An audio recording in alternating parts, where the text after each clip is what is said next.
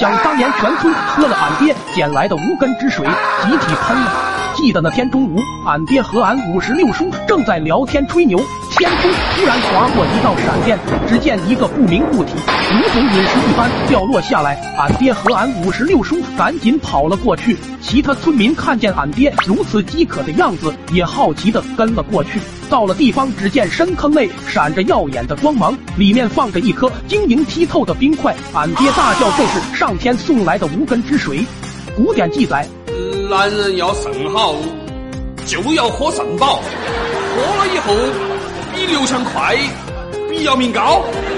一瓶提神醒脑，两瓶永不疲劳，三瓶长生不老。哦耶！两人搬着兵，兴高采烈的往家走，后面跟来的村民。后悔的差点抽自己嘴巴子，早知道掉下来这神物，就算跑断腿也要先到先得。回到家，两人正在商量此神物如何处理，殊不知村里已经炸了锅。此事已经被后面的两个村民传遍了全村，很快俺家就被围得水泄不通。俺爹想着这么大一冰块。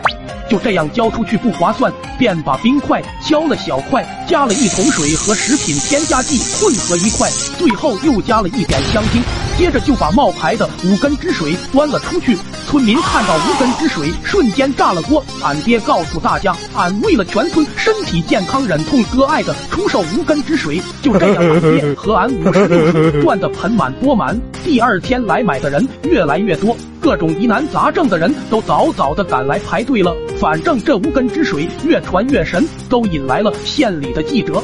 俺之前半身不遂，就第三只腿能动。自从喝了这无根之水，现在低于一百米的树我都不稀罕爬，太矮。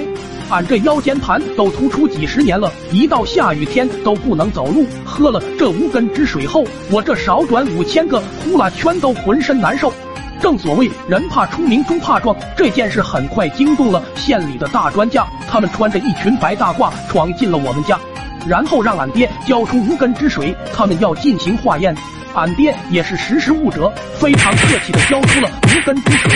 第二天化验结果出来了，专家看着堵在我家门口排队买水的村民，郑重地说：“乡亲们，不要再相信谣言，此乃不是圣水，而是飞机上的排泄物。”大家听到这话，瞬间疯了。只见全村到处有人在喷，旱厕里、墙角里、河边，甚至都有人在猪圈里，最后连猪都疯了。